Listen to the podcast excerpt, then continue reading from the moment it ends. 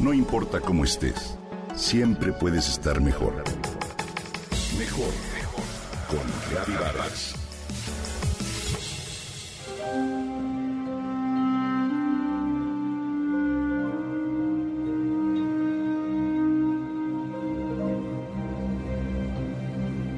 ¿Cuántas voces tiene el viento? Muchas, muchas.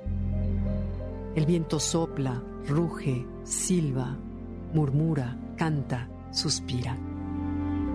El viento acaricia y amenaza. A veces protege, a veces destruye. El viento es fuerza y es vida. Está siempre presente, aunque a veces no lo percibimos del todo. El viento es un ambiente, una sensación. Se hace presente en lo que nos rodea, las hojas que danzan a su ritmo, una rama, una flor, una cortina, una puerta que se cierra de repente y con estrépito. En los oscuros pinos se desenreda el viento, escribió Pablo Neruda. El viento es portador de sonidos, de aromas, de temperatura, de polvo y de brisa.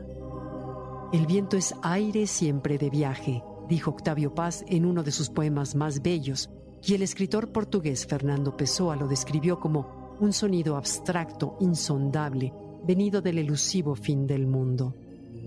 Hoy te platico sobre el viento para buscar en él mensajes y metáforas que sirven para entendernos mejor y para mantener viento en popa nuestra navegación cotidiana por la vida. Te comparto algunos datos prácticos.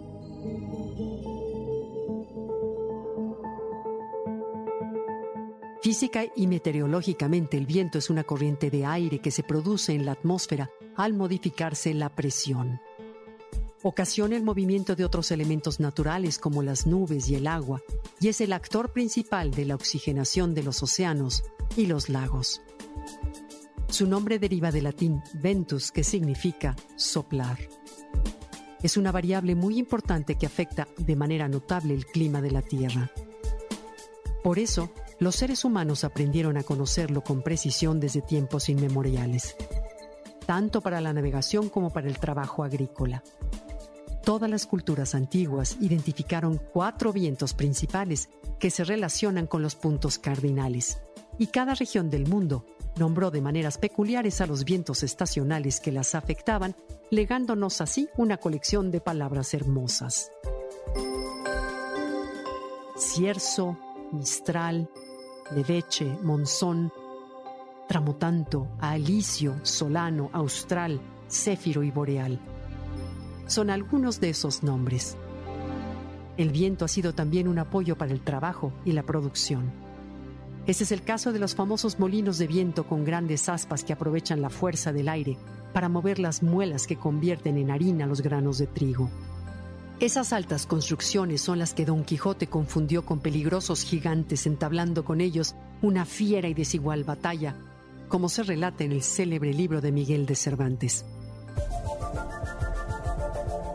La navegación marítima sería imposible sin la intervención del viento, y por eso debemos muchas bondades a este elemento. Pero el viento también puede tornarse peligroso y es la razón por la que se mide de manera cotidiana. Los anemómetros son los aparatos que calculan su velocidad y que se expresa en términos de la escala de Beaufort. En la temporada de huracanes los vientos se vuelven de cuidado. De ahí la importancia de proteger los manglares que funcionan como una barrera natural. Nosotros no dominamos los vientos, pero podemos aprender de ellos, conocerlos, buscarlos o eludirlos, aprovecharlos o escondernos de ellos. Son como la vida y sus rincones, sus oportunidades y sus trampas, catastróficos si los ignoramos y benéficos si los identificamos. Como dijo el teólogo y matemático inglés William George Ward, el pesimista se queja del viento. El optimista espera que cambie y el realista ajusta las velas.